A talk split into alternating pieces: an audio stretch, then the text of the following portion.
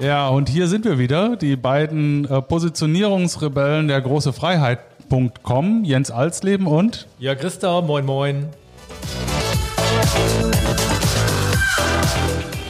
Und für alle die, die gleich wieder ins Video geschaltet haben, wir sind äh, nicht alleine. Äh, wir haben wieder einen tollen Gast heute bei uns. Äh, und das ist der Markus Brüning. Und wir sagen ganz herzliches Hallo, moin, moin nach München.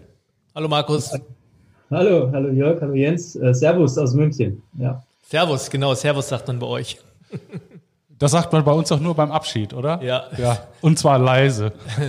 Dann sagt man das immer. Ja, sehr schön, sehr schön, dass du äh, dir Zeit genommen hast, äh, mit uns heute mal ein bisschen zu sprechen über das Thema Wirtschaftsmediation im Restrukturierungskontext. Da sind ja schon wieder ähm, Worte, die äh, erklärungsbedürftig sind. Äh, was ist Wirtschaftsmediation? Was ist in der Restrukturierung dabei äh, wichtig und wer bist du? Willst du ein bisschen was zu dir sagen? Äh, die Leute stellen sich mal besser selber vor, als wenn wir das können. Ja, ja, sehr gerne.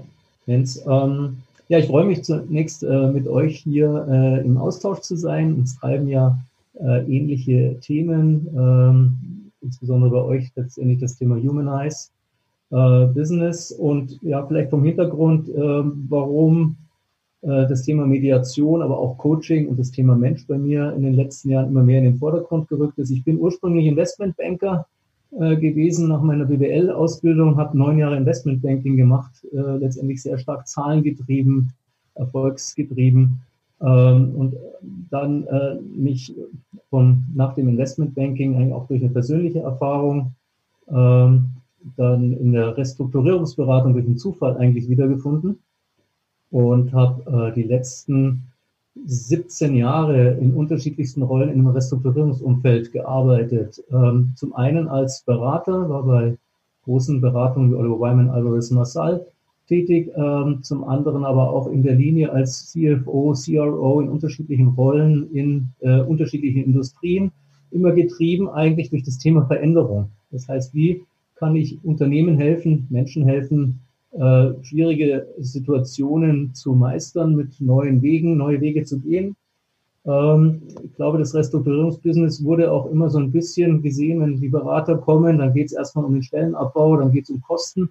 Ich glaube, dass das viel mehr ist. Ja, also du musst den Menschen, die in den Unternehmen sind, es geht um das Unternehmen auch eine zukünftige Vision aufzeigen und sie dahin führen und begleiten.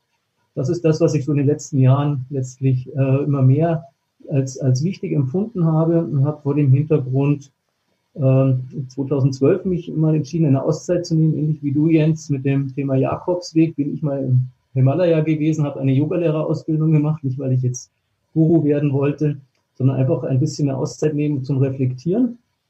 Das hat dazu geführt, dass ich gemerkt habe, dass man auch mit Ende 40 noch viel lernen kann also Mitte 40 war ich damals und habe beschlossen, dass ich jedes Jahr in irgendeiner Form eine Weiterbildung mache. Das hat dann zum einen das Thema Coaching. Ich habe eine Ausbildung zum systemischen Coach gemacht äh, und vor ein paar Jahren dann auch eine Ausbildung zum Wirtschaftsmediator. Ähm, das, das Thema, wo wir heute auch drüber reden. Und letztendlich nicht, weil ich da mein Berufsbild groß verändern wollte, sondern ich äh, habe nach neuen Möglichkeiten der Führung auch gesucht, weil ich gemerkt habe, dass wir einfach einen wesentlichen Faktor in diesen harten Restrukturierungen vergessen. Und das ist letztendlich das Wesentliche, nämlich der Mensch in den Organisationen.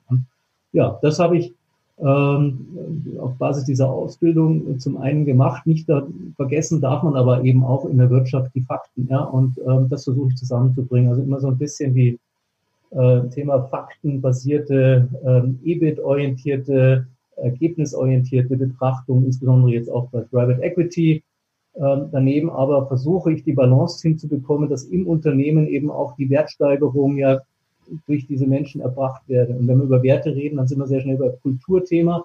Ich glaube eben, die Wertsteigerung liegt nicht nur darin, dass man es unterm Strich im EBIT lesen kann äh, oder im EBITDA, wie es in Investoren ja wichtig ist, sondern dass man darüber hinaus eben auch schauen muss, wie ist es, der Wert des Unternehmens innerlich, ja, in der Kultur abgebildet, in dem Thema äh, ja, Mensch, ja, ähm, dass sie eben gerne zur Arbeit gehen, dass man die Potenziale der Menschen auch, auch ausschöpft und äh, dass sie diese Menschen auch einen Sinn sehen. Und dann, das ist ja das Thema, was euch auch antreibt. Ich glaube, wenn jemand morgens gerne zur Arbeit geht und weiß, warum er dahin geht, äh, dann ist für das Unternehmen einfach auch viel gewonnen. Ja, also das wird hier kein Streitgespräch, weil streiten könnte ich mich mit dir nicht, weil wir uns dazu sehr einig sind. Und äh, was ich auch ganz äh, spannend finde, ist ähm, die Ausbildungsgänge, die äh, wir drei äh, gemacht haben im Gleichklang, eben die BWL, äh, aber auch äh, das Thema Coaching, Mediation. Ähm, das, äh, das verbindet uns natürlich. Und als wir uns äh, da näher drüber ausgetauscht haben, dann war auch relativ klar, dass äh, auch du jemand bist, der die äh, diese Welle äh, mitreiten möchte. Nicht reiten ist falsch, die Welle machen. Ne? Im Sinne von, äh, wir sprechen Mensch. Äh, das gibt eine Brücke vom Mensch äh, zur Zufriedenheit im Unternehmen, zur Leistungssteigerung äh, mit Leichtigkeit. Und äh, diese Brücke zum EBIT, also zum wie es heißt so schön, Vorsteuerergebnis, ähm, die ähm, vertreten wir, du, äh, ich, Jörg, äh, recht glaubwürdig. Wir wollen einfach Mut machen, äh, sich diesen Themen zu stellen, die anzunehmen und äh, voranzutreiben. Und äh, deswegen bin ich froh, dass du dich da bereit erklärt hast, hier auch vor die Podcast-Kamera zu kommen. Ja, und letztendlich sind wir ja alles Menschen.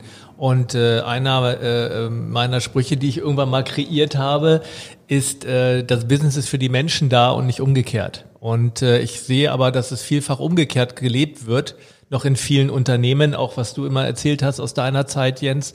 Ähm, und ähm, wir stehen dafür, das zu verändern, weil letztendlich haben wir alle nur ein Leben und das Leben sollten wir genießen. Und das, der Witz bei der Sache ist, dass es dann ja auch noch erfolgreicher für die Unternehmen ist. Und das wird häufig gar nicht so gesehen oder nicht erkannt oder stehen irgendwelche alten Glaubenssätze dem entgegen.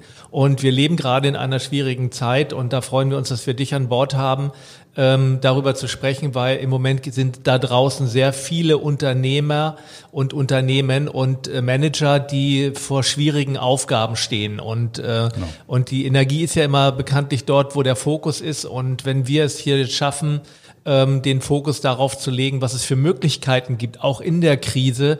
Das ist so wie beim Segeln. Ne? Wenn ich, äh, ich, ich segel zum Beispiel und wenn wir in einem Sturm sind, dann denke ich nicht über den Sturm nach, sondern ich gucke, wie kriege ich das Boot dahin, dass wir dann wieder in ruhigen Fahrwasser irgendwann segeln.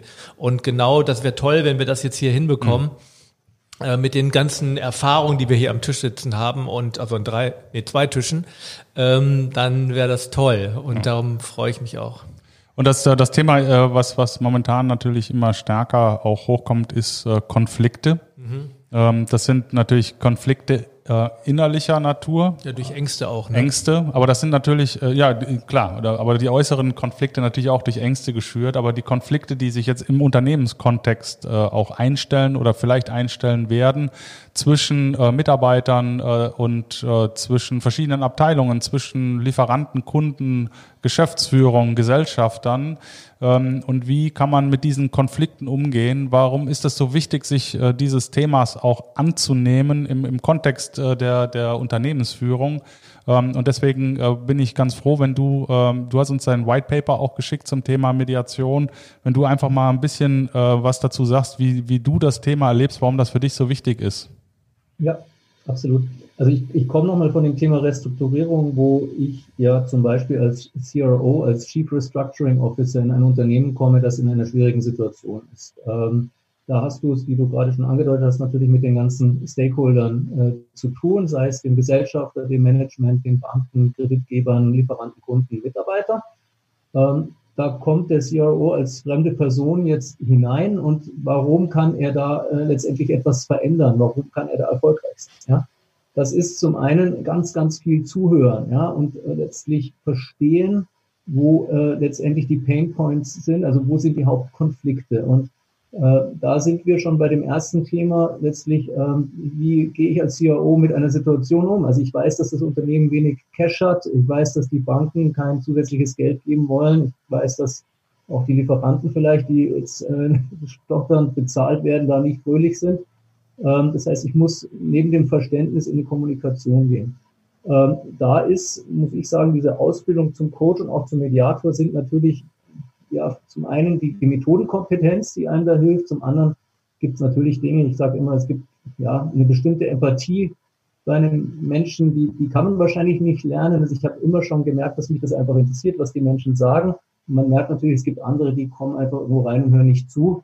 Sondern haben so ihr Werkzeugkasten und der wird dann einfach ausgepackt und dann wird auch los äh, operiert, ja, ohne Rücksicht auf, ja, ich möchte jetzt da nicht, aber ich glaube, es ist einfach wichtig, dass man da schon ganzheitlich auch äh, drüber nachdenkt, was hinterlässt man doch. Und das ist so ein bisschen das, was mich antreibt mit diesem Zuhören. Das tun natürlich, äh, ja, ich sag mal, der Restaurateur muss sich immer ein Bild über die Gesamtlage machen ähm, und möglichst äh, effektiv dann mit seinem Instrumentenkasten schnell auch Lösungen generieren, die insbesondere, wenn, wenn das Unternehmen, ich sag mal, äh, jetzt vor einer Insolvenz steht oder vielleicht sogar in der Insolvenz ist, dann sind natürlich diese monetären Zwänge viel stärker.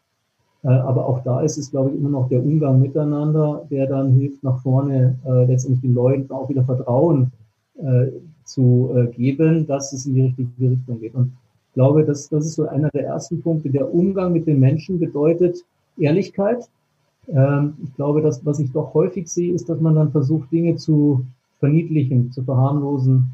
Ähm, ich glaube, gerade jetzt in so einer Situation, die, ja, wie Corona, die letztendlich keiner von uns kennt, ja, weil sie einfach in ihrem Ausmaß, äh, ich meine, viele Vergleiche werden dann mit dem Zweiten Weltkrieg oder mit der Wirtschaftskrise von 29 äh, äh, letztendlich gemacht, aber es ist ja nochmal anders, weil es wirklich etwas Unsichtbares ist, äh, das auch jetzt in dem Sinne nicht unbedingt von Menschen gemacht ist, sondern wir müssen jetzt mit den Auswirkungen dieses Viruses leben, was uns alle etwas hilfloser, glaube ich, auch macht, wenn, wenn es darum geht, die Lösungen zu generieren und wie die Ausmaße, ob jetzt zweite Welle oder wie da die Zukunft genau ausschaut. Was ist normal nach dieser Krise? Ja, äh, kommt überhaupt zu einem Normal, wie es vor der Krise ist, oder ist es einfach ein neues Normal oder ein neues Abnormal, wie auch immer man das bezeichnen möchte. Und ich glaube, die Energie, die man jetzt, äh, wie du ja, Jörg, gesagt ist der Fokus, äh, den man jetzt macht auf, auf Lösungen. Das ist, glaube ich, entscheidend. Also zunächst muss man natürlich eine Standortbestimmung haben. Man muss die Konflikte, die bestehen, die Probleme, die bestehen, natürlich schon analysieren und auch glaube ich, offen und schonungslos äh, darstellen. Das ist etwas, was wir auch aus der Restrukturierung natürlich kennen, dass man erstmal wirklich alles auf den Tisch legt. Es gibt da die, die heiligen Kühe, die immer geschont würden. Die Belegschaft genau weiß, dass das Thema wird eh nicht angegangen. Ja, also dass man einfach auch der Belegschaft zeigt, dass auch wir werden jetzt alles auf den Tisch legen. So und dann individuell in den Gesprächen herausfinden, wo stehen letztendlich die, die, die Beteiligten. Also ganz viel Kommunikation und da kommen wir natürlich, dann kommen auch die Themen der Konflikte, da kommen erstmal nur Positionen und das ist dann vielleicht diese, dieser Schwenk jetzt zur Wirtschaftsmediation. Üblicherweise, wenn man mit Leuten spricht, dann kommt erstmal so eine Position, nein, das geht gar nicht oder ich will mein Geld haben oder der hat das und das gemacht und dann merkst du schon, die Menschen sind auf der Position. Dann ist ja der nächste Schritt, warum diese Position? Und wenn man die Position einmal eingenommen hat, ist es ja ganz, ganz schwer davon wieder abzugehen. Ja? Also ähm, dann hast du, merkst du, wie die in den Schützengräben liegen und sich gegenseitig beschießen und die Energie geht auf den Konflikt und nicht auf eine Lösung, sondern nur, wie kann ich meine Position verteidigen. Das ist mal so dieser erste spannende Punkt, ja. Ähm, wo liegen diese Konflikte, wodurch sind die entstanden, das muss man schon verstehen, bevor ich überhaupt zu einer Lösung komme mit den Beteiligten, ja. Was ist denn äh, Mediation? Ja, Mediation. Also ich, ich, könnte mir vorstellen, da gibt es äh, den einen oder anderen Zuhörer, der kennt natürlich das Wort, aber der kann sich jetzt äh, unter äh, dem äh, Aspekt Mediation weniger vorstellen. Viele verwechseln das auch mit Meditation. oder Moderation, genau. Was ist Mediation? Also die, die Mediation und im Besonderen auch die Wirtschaftsmediation, ja, jetzt muss ich schon aufpassen, ja, ähm, äh, ist letztendlich eigentlich die unparteiliche, neutrale, äh, eine, also letztendlich jetzt mal von meiner Seite als Mediator auf das Thema. Ich bin unparteiisch, allparteilich und neutral. Als Außenstehender komme ich in letztendlich einer äh, schwierigen Situation zu Hilfe. Ja? Also äh, wichtig, äh, lass mich gerade einhauen, das, das sind ja wichtige Begrifflichkeiten. Also erstmal das Thema allparteilich. Mhm. Das, das, ich komme als allparteiliche Person in einen äh, Prozess. Das heißt, in der Mediation gibt es jemanden, der in diesem Prozess allparteilich unterwegs ist. Das ist der Mediator. Und dann genau. gibt, es, äh, gibt es Konfliktparteien. Eins, zwei, drei, 500. Das können viele sein. Ähm, ich fange mal mit zwei an. Also letztendlich äh, zwei Konfliktparteien, die sich äh, letztendlich äh, gegenüberstehen mit einem Problem mit einer Thematik, äh, wo, wie gesagt, eben zwei Positionen gegenüberstehen. Ähm, Und diese, dieser Konflikt, das, es kann ein, ein, ein, ein ganz offener sein, es kann aber auch ein unterschwelliger sein. Ja, du hast ja dann denk, also das Eisbergmodell, Themen, die sehr offensichtlich liegen, ja, also zwei streiten, also der CFO streitet mit dem COO über die Mittelverwendung. Ja, der CFO sagt, nein, wir müssen jetzt einen Sparkurs einlegen. Der COO sagt, ich brauche eine neue Investition für die äh, Fabrik. Und der CFO sagt, nein, es ist kein Mittel dabei, keine Mittel vorhanden. Wird eskaliert. Äh, die, die ja, lösen vielleicht das Problem irgendwie miteinander. Ähm, aber das ist ein offenes äh, Thema. Und dann Boxring. Gibt es, Entschuldigung? Boxring wäre eine schöne ja. Möglichkeit. Genau. Und ja, letztendlich dann hast du das Thema, was emotional versteckter ist, ja, ähm, auf der Beziehungsebene, wo äh, letztendlich zwei Parteien dann äh, sich in, mit auf der Position letztendlich verharren und dann irgendwo gegenseitig beschimpfen oder sich behindert fühlen oder wenn dann die emotionale Komponente dazukommt, dass sie letztendlich sich über den ärgern, ähm, ja, nicht weiterkommen mit ihrem Thema, weil der andere im Weg steht. Da geht es immer um Ressourcen auch, ja. Ähm, und da ist letztendlich dann der, der, der Mediator, der zunächst mal, wenn er reinkommt in dieses, in dieses Thema, äh, muss, muss er, also letztendlich eine der Konfliktparteien muss auf die Idee kommen, ja, dass, dass man da irgendwie einen anderen Weg vielleicht findet oder es, ja, in Unternehmen sind häufig auch Führungskräfte, die dann sagen, ja, da schauen wir, da, dass da von außen jemand kommt oder häufig äh, in Streit, Streit zwischen Gesellschaftern zum Beispiel, ja, ist dann ein Anwalt, der sagt, hier, wir brauchen einen externen Mediator. Es ist ja immer so unterschiedliche Situationen. Konflikte können ja auf Unternehmensebene auch zwischen den Stakeholdern auf verschiedener Ebene äh, kommen. Und dann geht es letztendlich um am besten eigentlich die Moderation eines Prozesses zur Konfliktlösung. Ja, das ist der Mediator. Und gleichzeitig geht der Mediator aus, und das ist auch ganz wichtig, ähnlich wie auch äh, in der Restrukturierung, wir sind ja häufig nicht vom Fach, ja, was die Branche angeht oder spezielle Themen.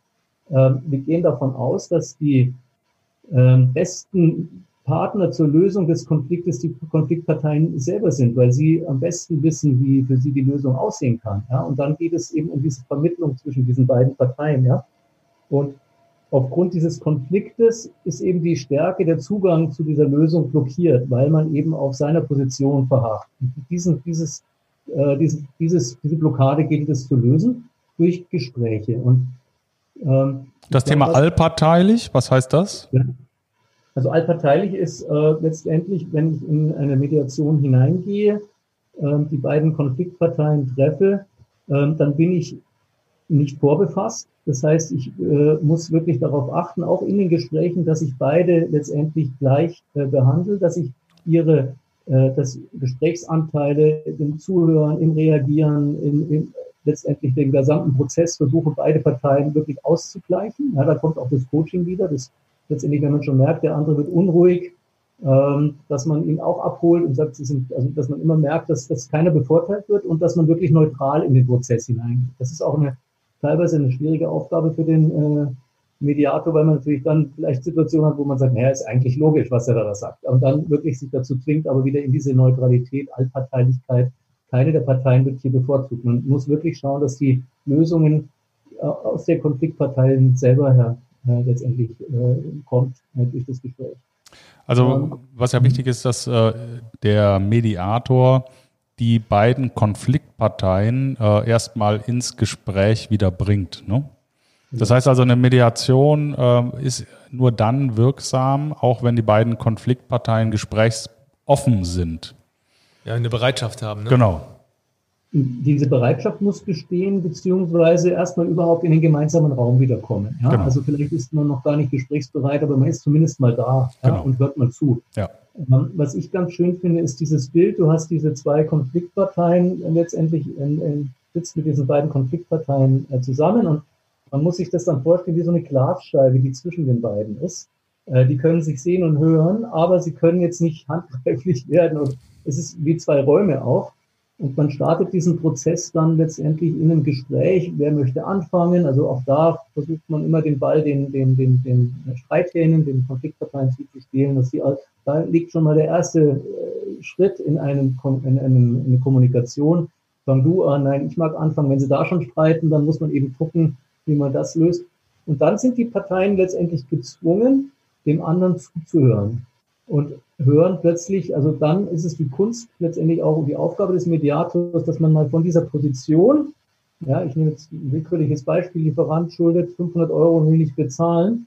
Äh, die Kunst ist dann auf die Ebene darunter zu kommen. Da sind wir auch wieder bei dem Eisberg. Also wie kriege ich, wieso ist ihm das wichtig? Ja, wieso treibt ihn das? Wieso verharrt er so stark auf der Position? Und dadurch zwinge ich in Anführungsstrichen den anderen Konfliktpartner mal zuzuhören und zu verstehen, warum ihm das oder wieso ihm das so wichtig ist. Und dieses Verständnis, da kommt dann der Prozess in Gang. Und das Balancieren, dass beide verstehen, warum und wieso der andere da so reagiert oder so agiert, wie er das äh, getan hat in der Vergangenheit. Und die Kunst ist dann aus diesem, aus dieser Sinn äh, und diesem Hintergrund letztendlich auch in diesen Prozess reinzukommen der Kommunikation. Und ich nenne das so gerne, es ist eben ja letztendlich, ich habe lieber zwei Gewinner als einen Verlierer. Ja, äh, in so einem Prozess können beide immer noch gewinnen, ja, wenn man das äh, mit, mit entsprechendem wenn die Parteien dann auch bereit sind, in diesen Prozess hineinzugehen, in die Kommunikation. Und da gibt es wirklich schöne Beispiele, dass da echter Mehrwert generiert wurde. Ähm, ich glaube auch, dass man sagt ja immer, ja, das ist ein schöner Kompromiss. Ich bin kein Freund von Kompromissen, ja, weil haben beide irgendwo was verloren und aufgegeben. Und ja, häufig sagt man, wenn beide unzufrieden sind, dann hat's gepasst. Ja, glaube ich nicht dran, sondern ich denke, da ist was verloren gegangen auf dem Weg. Da gibt es das schöne Beispiel für Kompromisse. Wenn du ein Ehepaar hast und der eine fährt gerne Ski und der andere geht gerne segeln, dann ist der Kompromiss Kassel. Und da hat keiner was von. War das so ungefähr ja, in der Mitte. Da muss ich mal an Roger Cicero denken. Ja, äh, der liebe Gott hab ihn selig. Da hat er auch dieses äh, Kompromisslied gemacht. Ähm, aber ähm, um Kompromisse geht's hier nicht. Äh, hier geht's tatsächlich um äh, Heureka, äh, wie ich das gelernt habe. Nämlich darum, dass die äh, beiden Konfliktparteien äh, durch diesen Prozess dann plötzlich Lösungsbilder sich selbst erarbeiten, die beide am Anfang gar nicht gesehen haben. Ja. Willst du da ein bisschen was zu sagen? Ja, auch finde auch gerne, gerne was, was glaube ich ganz wichtig ist, äh, immer gerne auch mal Beispiele ein, äh, einfließen lassen aus deiner, aus deiner Praxis, äh, was dann so Heureka-Momente äh, sein können oder wie du Konfliktparteien erlebt hast, so im, im Verlauf, äh, wie die äh, gemeinsam begonnen und gemeinsam geendet haben, was das also auch tatsächlich dann äh, aus, an Auswirkungen mit sich gebracht hat. Ja, sehr gerne. Also vielleicht zunächst mal sowas, also aus, aus, dem, aus meiner Ausbildung heraus vielleicht ein ja, wie soll ich sagen, etwas banales Beispiel ist, aber was finde ich sehr schön zeigt, dieses, diesen Mehrwert, den du aus so einer Mediation generieren kannst. Es ist, sind eben zwei Streithähne auf einem Feld und haben zerren an einem Kürbis, ja, und äh, der Mediator oder es kommt halt jemand vorbei und sieht die und die rufen ihn um Hilfe und sagen, hilf uns mal, das ist mein Kürbis, nein, das ist mein Kürbis, ich war zuerst da. Und dann ist eben genau diese, was ich eben gesagt habe, du nimmst den Kürbis und die beiden müssen dir zuhören und dann fragst du den einen, wieso ist dir das wichtig? Ähm, und er sagt, ja, es ist Halloween, ich möchte für meine Kinder den, den Kürbis ausformen und, und eine Kerze zu aufstellen und äh, das machen wir jedes Jahr. Und äh, dann sagst du, okay, und dann fragst du den anderen, ja, was, warum ist dir der Kürbis so wichtig? Ja, ich möchte eine Kürbissuppe machen. Es klingt jetzt banal und sehr einfach, so einfach ist es in der Realität. Ja, aber allein nur durch dieses Position Kürbis, die Zerren, ähm, den Grund dahinter zu erfragen, der in unterschiedliche Richtungen geht und dadurch eine Lösung generiert. So, ähm, ja, der, der Gag an diesem Beispiel ist ja, dass äh, um Kürbissuppe zu machen, der eine das, die Innereien braucht vom Kürbis und dann der Rest des Kürbisses übrig bleibt. Und das ist ja genau das, was der andere haben will, um da seine, äh, ähm, deine, seine Halloween-Schnitzereien äh, äh reinzumachen. Ja, ich kenne das mit dem Orangenbeispiel. Ne? Der eine will äh, eigentlich Schale nur die Schale und äh, der andere den Saft. Mhm. Aber ja. äh, was dahinter steht, ist, äh, dass das Augenscheinliche, nämlich beide wollen den Kürbis, äh, im äh, Wege der, äh, der äh, Mediation auch äh, in die Positionen geht, die dahinter stehen. Was sind die eigentlichen Motive? Was ist das eigentliche Grundverständnis? Und ähm, viele dieser äh, streitenden Parteien haben sich darüber noch nie ausgetauscht oder die Positionen sind so ewig verhärtet, ähm, dass die sich auf, diesem, äh, auf dieser Ebene gar nicht mehr bewegen. Und dann plötzlich die Kernmotive ähm, dann des anderen mal wieder zu hören, äh, wirklich zu verstehen, worum es dem anderen dann tatsächlich geht. Genau, das Verstehen. Hören haben sie es vorher schon auch, aber genau. das Zulassen, dass es auch sie irgendwo erreicht. Absolut. Und das ist ja die, die hören, genau. genau, das, das ist ja die, die Position des Mediators. Ne? Da liegt dann auch die Kraft drin. Aber sorry, ja, du wollte ich nie unterbrechen. Nein, es ist genau das, was, was ihr sagt, also dieses Thema Zuhören. Also ich habe ein anderes Beispiel, was jetzt schon äh, also aus der, aus der äh, ja, also ein reales Beispiel, mittelständisches Unternehmen, Nachfolgethematik, Vater übergibt das Unternehmen an seinen Sohn. Ja? Also diese typischen Konflikte, die du dann letztendlich auf, äh, bei Familienunternehmen vielfach hast. Ja? Also ich sage immer zwischen Küchentisch und Konferenztisch. Ja, was wir auch als Außenstehende, wenn wir reinkommen, häufig sehen. Man bespricht was am Konferenztisch und zu Hause wird es dann nochmal am Küchentisch äh, verdichtet. Ja, und am nächsten Tag sieht die Welt anders aus, damit letztendlich umzugehen und das äh, mit äh, letztendlich äh, diesen Themen, diesen Konflikten, die da in den unterschiedlichen Rollen auch der, der handelnden Personen liegen. Ja, also Vater, Sohn, äh, Firma, Beirat, äh, Vorstand beispielsweise. Ähm, in einem letztendlich konkreten Beispiel war ich Mediator zwischen dem Vater und dem Sohn. Also der Vater hat das Unternehmen an den Sohn übergeben und wollte dann, im Prinzip hat das alles notariell beglaubigt gehabt und wollte das dann rückabwickeln. Ja? Äh, und hat sich äh, da kräftig gestritten und wir kennen das auch, dass natürlich dann ein, ein, ein alter Patriarch gerne noch im Unternehmen präsent ist. Er hat also dann auch da mitgewirkt, fleißig mit seinen Altvorderen. Ähm, genau, und die beiden und den Sohn, der hat das natürlich gesagt, ich mache das so, wie ich das jetzt, ich habe da neue Wege und mein Vater vertraut mir nicht und traut mir das auch nicht zu. Die beiden hatte ich dann in einer Mediation. Und ähm, da kommen in dem Gespräch tatsächlich, die beiden haben gar nicht mehr miteinander gesprochen, drei, vier Jahre. Ja? Ui, so lange. Weiter verhartet, ja, also haben ewig nicht gesprochen und es kam dann tatsächlich durch einen, einen Juristen äh, letztendlich der Hinweis, also die treiben sich da gegenseitig noch ins, ins Unglück. Ähm, und in diesem Gespräch, in dieser Mediation war es dann tatsächlich so, dass wir in dieses Wieso hineingegangen sind. Und ich habe den beiden gesagt, ihr sitzt eben auf jeweils einer anderen Seite dieser Scheibe Ihr müsst nicht miteinander reden. Ich bin hier der Moderator letztendlich, aber hört einfach mal zu. Und das ist natürlich dann das Feingefühl, dass man merkt, wenn der eine schon unruhig ist und der andere. Also diese Mediations, dieser Prozess des Zuhörens und des Verstehens, ja, ist dann ganz entscheidend. Wieso ist dem Vater das wichtig? Da kommen dann Ängste wie mein Lebenswerk wird zerstört oder ich habe da nur eine kleine Rente daraus. Also ich, ich habe keine, ich habe nur eine Rente aus dem Unternehmen, das was ich bei dem Verkauf eben auch geregelt habe. Ich habe mehr nicht, ja. Und wenn jetzt das Unternehmen den Bach runtergeht, dann, dann stehe ich bei null.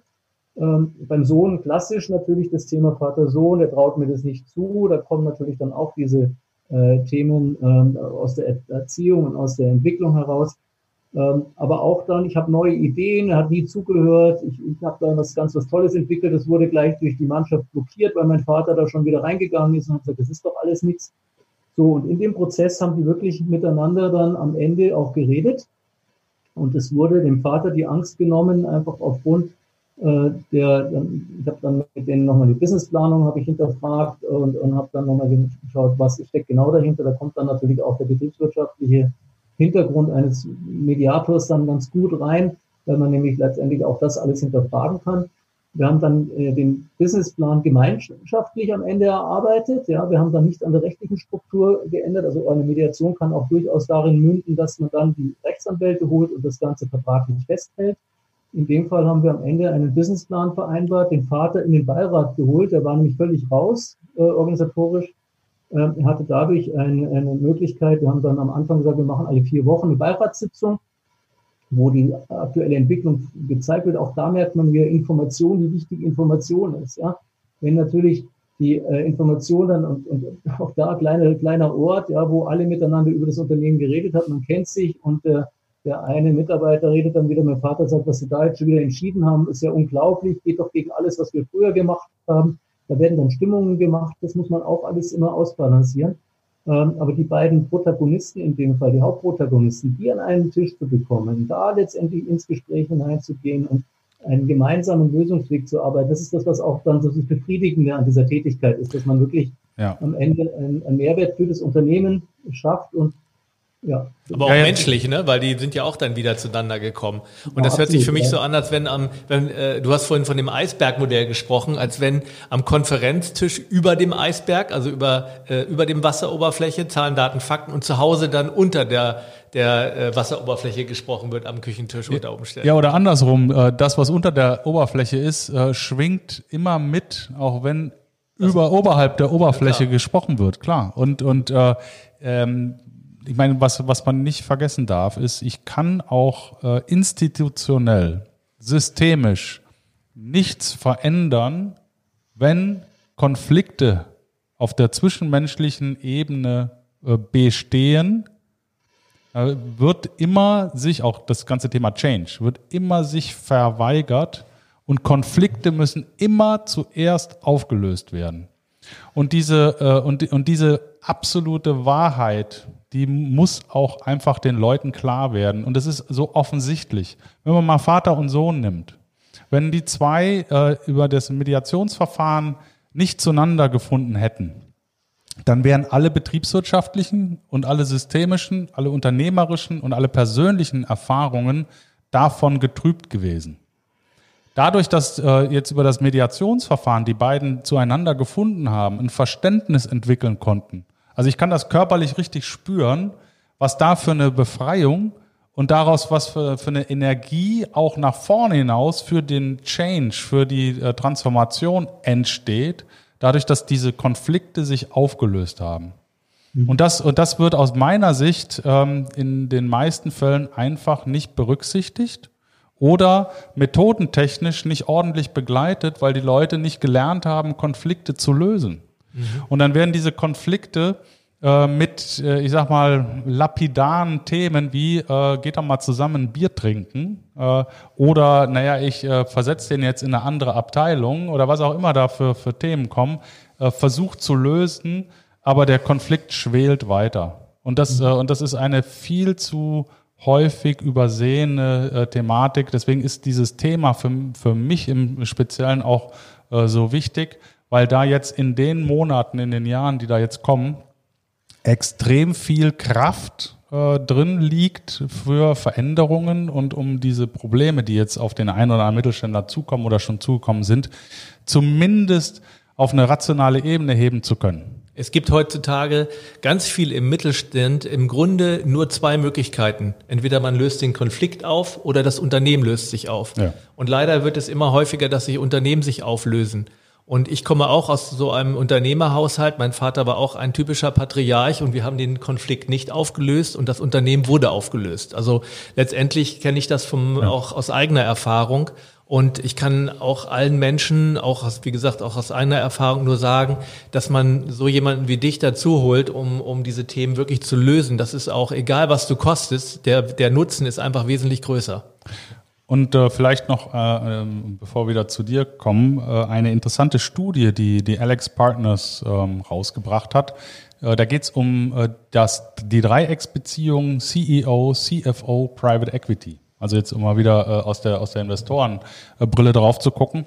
Ein viel zu wenig beachteter Konfliktherd, äh, die, äh, der zu tun hat mit dem Rollenverständnis, mhm. nicht mit den Tätigkeiten, sondern der CEO, der in der Regel beim Private Equity mehr Beachtung findet als der CFO, mhm. der vielleicht mehr Redeanteil hat gegenüber dem, CE, dem, dem Private Equity äh, Investor oder Gesellschafter. Ersetze Private Equity mit Gesellschafter.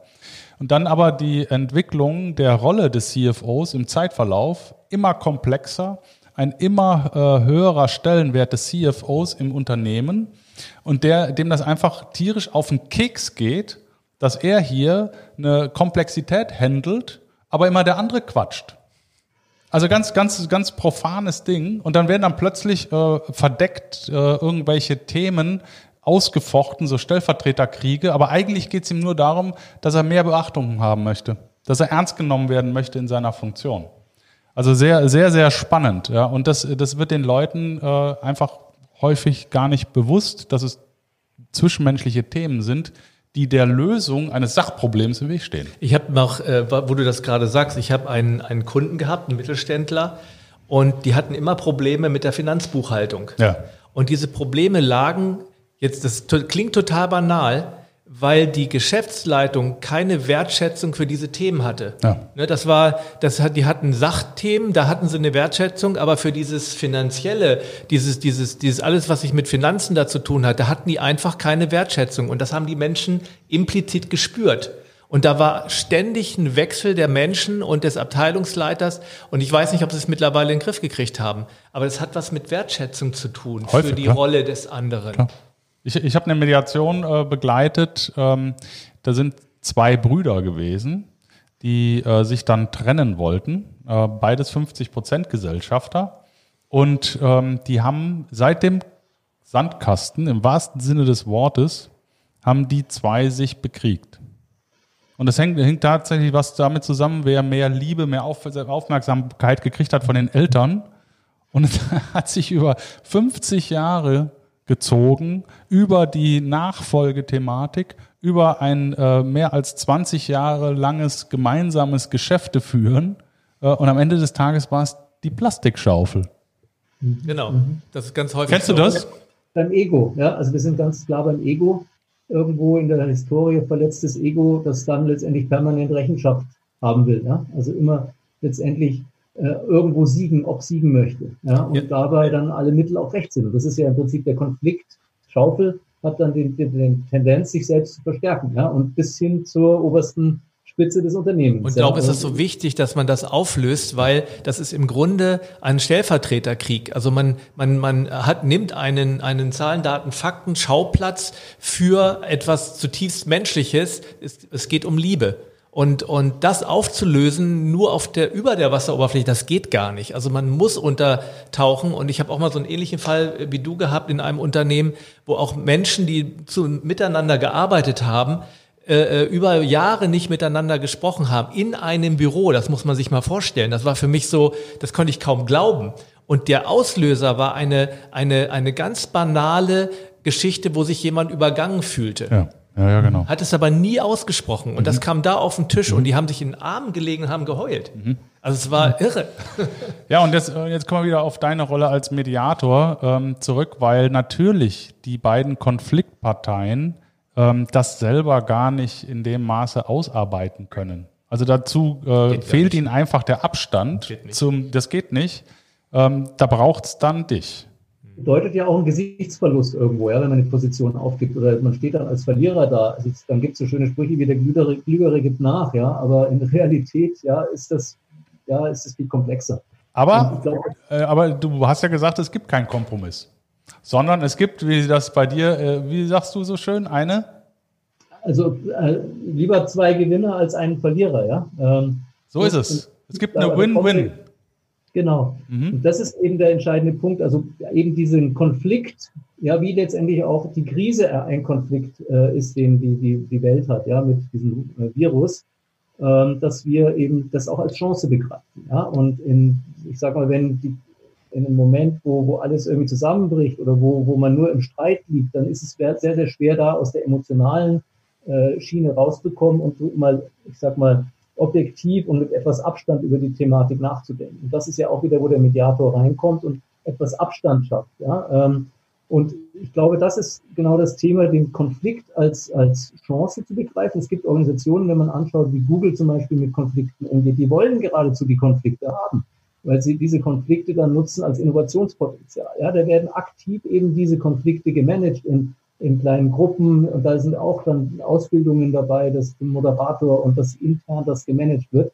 Die haben das erkannt, ja, letztlich. Und es gibt Organisationen, die sich da einfach sehr schnell, auch mit Hilfe gerade von Konflikten und viele der Konflikte, du hast das Beispiel ja genannt, CFO, CEO, COO, ähm, es sind ja äh, inhärente, systeminhärente und organisationsinhärente Konflikte, die vorprogrammiert sind und ja. die gerade diese unterschiedlichen Rollen geradezu das darauf hinstoßen, ja, dass, dass man eben den Finger in die Wunde legt und den anderen immer viel sagt nach dem Motto, gibt nicht so viel Geld aus, ja.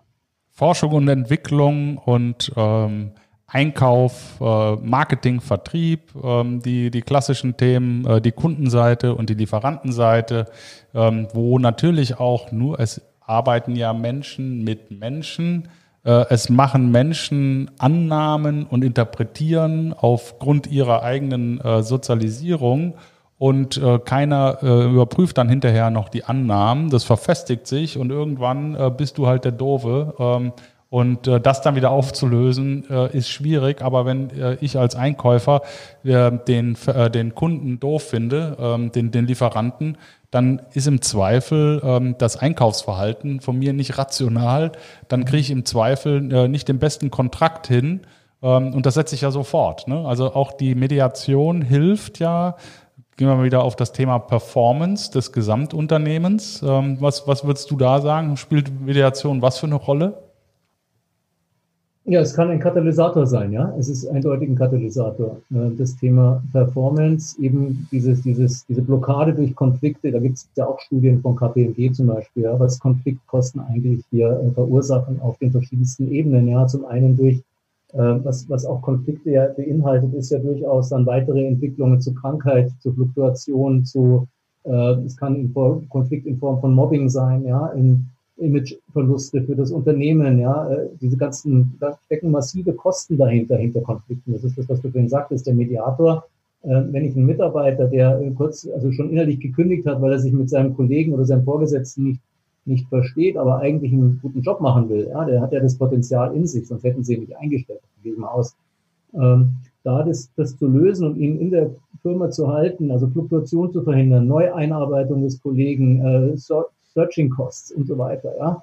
Und wenn man sich das nochmal überlegt, oder Krankheitskosten, die da verursacht werden. Ihr habt es ja so ähnlich mit der inneren Kündigung, hattet, hattet ihr ja auch diese Studie Gallup, glaube ich, war es mit den 85 Prozent. Genau. Mhm. Dass das an Kosten verursacht, ähnlich sehe ich das mit den Konflikten. Und KPMG hat das vor Jahren schon mal versucht, in, in Zahlen äh, zu, zu sortieren. Das sind ja alles, diese Konflikte sind ja durch den Controller nicht unbedingt messbar. Ja? Das macht es ja so schwer.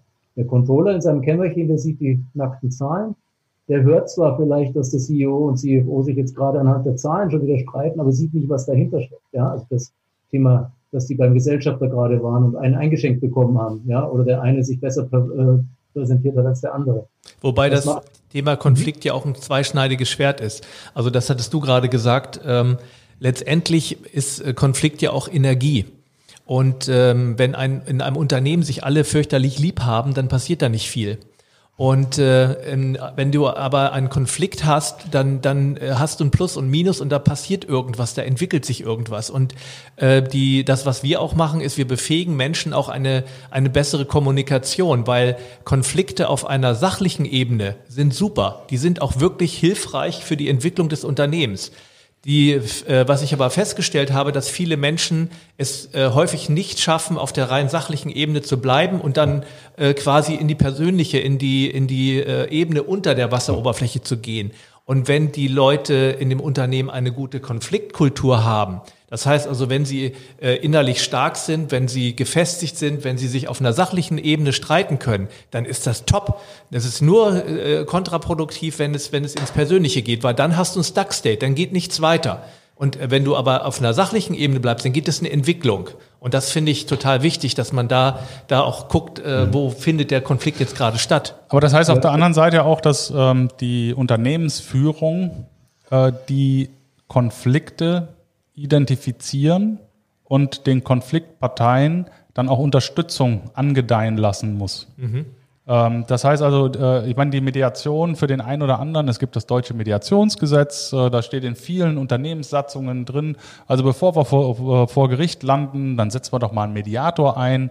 Das ist so diese Ultima Ratio, aber das ist es ja nicht, sondern es geht ja wirklich im, im täglichen, im, im Doing darum, Konflikte äh, zu sehen, Konflikte zu thematisieren und den Konfliktparteien mediativ zur Seite zu stehen. Weil die Konfliktparteien im Endeffekt, äh, wenn sie nicht wirklich äh, klar sind und auf der Sachebene den Konflikt für sich lösen können, irgendwo emotional in dem Konflikt verstrickt sind und damit den auch alleine nicht mehr so auflösen können.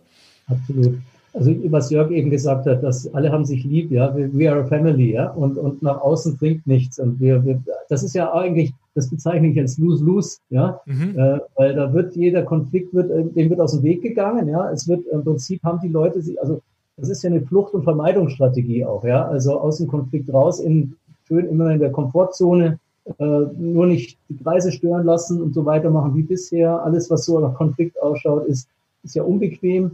Ähm, und das ist eben, aber wir müssen uns ja weiterentwickeln. Die Organisation muss sich ja weiterentwickeln. Und ich glaube, dass das äh, gerade in sehr harmoniebedürftigen Organisationen, hier bei Menschen auch, äh, wir haben das ja auch in uns, ja, zum Beispiel diese Konfliktparteien, ja, die dann streiten. Der ja, eine ist dann innere Team. Und, äh, hat irgendwie, der hört dann die eine Stimme einfach nicht mehr, ja. Der sagt, äh, es ist gut so, ja, wir machen das jetzt so. Hat sich das mal durchgesetzt, ja. Ähm, oder ist es so, dass sich letztendlich diese Vermeidung dahingehend äh, äußert, dass, dass, dass Menschen die Unternehmen verlassen und sagen, ja, dann mhm. hier wird es genau. nichts mehr, ich gehe. Genau. Und damit geht Potenzial verloren. Ja. Ähm, oder der Stärkere hat sich halt durchgesetzt und äh, der andere flüchtet sich dann in ja, euer Lieblingsthema in die innere Kündigung und äh, Dienst nach Fortschritt, wenn, äh, Fortschritt, wenn es denn überhaupt noch so weit ist, oder Krankheit oder, oder ja, letztendlich, ähm, ja, wie gesagt, ist einfach innere, innere, diese, dieses Aufgeben, ja, dann auch mm. das, das mm. ja. Ich habe dann, äh, ich nehme, ich sag, ich entschuldige mich schon mal.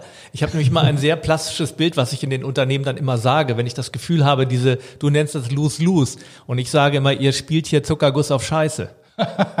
Und okay. das verstehen die dann auch, weil ja. die Scheiße brodelt irgendwann ja. und letztendlich, und dann kommt es zu der Lose-Lose-Geschichte, wie du es nennst, ähm, weil letztendlich ist es dann ein, ein Schießen ins eigene Knie, wenn man, wenn man, wenn man so Harmonie spielt und die gar nicht echt ist. Also wenn wir, wenn wir jetzt äh, auch nochmal den Sinn und Zweck dieser, dieser Podcast-Reihe ist ja auch zu inspirieren, ähm, dann aus unseren eigenen Erfahrungen heraus vielleicht nochmal äh, Denkanstöße zu geben, und jetzt auch mit, mit Blick ein bisschen auf die Zeit, äh, mhm. was, was sind so deine, äh, deine Key Learnings, was sind so deine Lessons learned als Mediator? Was würdest du der Unternehmensführung äh, mitgeben, äh, wie sie mit dem Thema Konflikte, Konfliktbearbeitung zukünftig umgehen sollten? Ja, also ich glaube, es zunächst mal zu lernen oder zu verstehen, was in dem Unternehmen äh, wirklich ist. Ja, also ein bisschen unter den, also wir hatten es ja vorhin so schön, über der Oberfläche, unter der Oberfläche, äh, ein bisschen mehr darauf zu schauen, wie geht's den Menschen eigentlich? Ja, wo stehen die gerade? Was bewegt die? Ja, was treibt die? Wieso sind ihnen Themen wichtig, jenseits dieser reinen Position? Also das ist eine Frage, die kann sich jeder stellen. Wieso ist das meinem Mitarbeiter wichtig? Die kann er auch den Mitarbeiter mal stellen.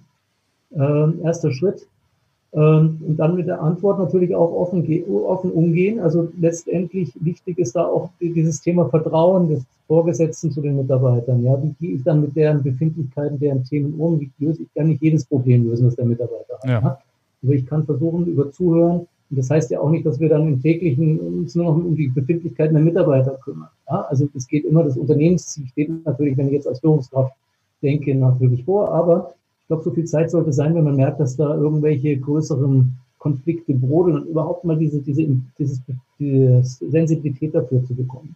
Wenn ich merke, dass die Kultur insgesamt, also das geht mir ja so, wenn ich in ein Unternehmen reinkomme, neu, dann merke ich, jedes Unternehmen hat seine eigene Kultur und die kann ich alleine auch nicht innerhalb von drei Wochen verändern, will ich auch gar nicht. Ja? Aber ich, ich glaube, es ist schon interessant, dann auch diese Kultur zu verstehen und an oder anderen Stelle dann mal anzuzapfen und zu sagen, was kann man denn an der Kultur verändern, damit wir hier nach vorne kommen. Es geht da um das Thema Kommunikation, Umgang mit Problemen, äh, letztendlich Offenheit ja, und Vertrauen schaffen als Führungskraft in die äh, letztendlich die Themen, die das Unternehmen treiben. Auch da sind wir beim Thema Strategie, Vermittlung, äh, Mut machen, ja, dass man auch mal Probleme angeht und Veränderungen angeht. Wir haben jetzt gar nicht über das Thema Veränderungsresistenz gesprochen zum Beispiel. Ja, für viele sind Veränderungen ja Gefahr, weil sie nicht wissen, was in Zukunft auf sie zukommt. Und es ist die sind letztendlich in ihrer Komfortzone und müssten da raus und müssen Anstrengungen unternehmen, äh, entweder zu lernen äh, oder es sind Ängste, die sie letztendlich blockieren. Ja? Also das haben wir ein separates Thema da in dem ganzen Prozess. Können wir nochmal einen Podcast von machen. Ja. Ja, genau. Aber eben auch ähm, die Mediation als Führungsinstrument einsetzen.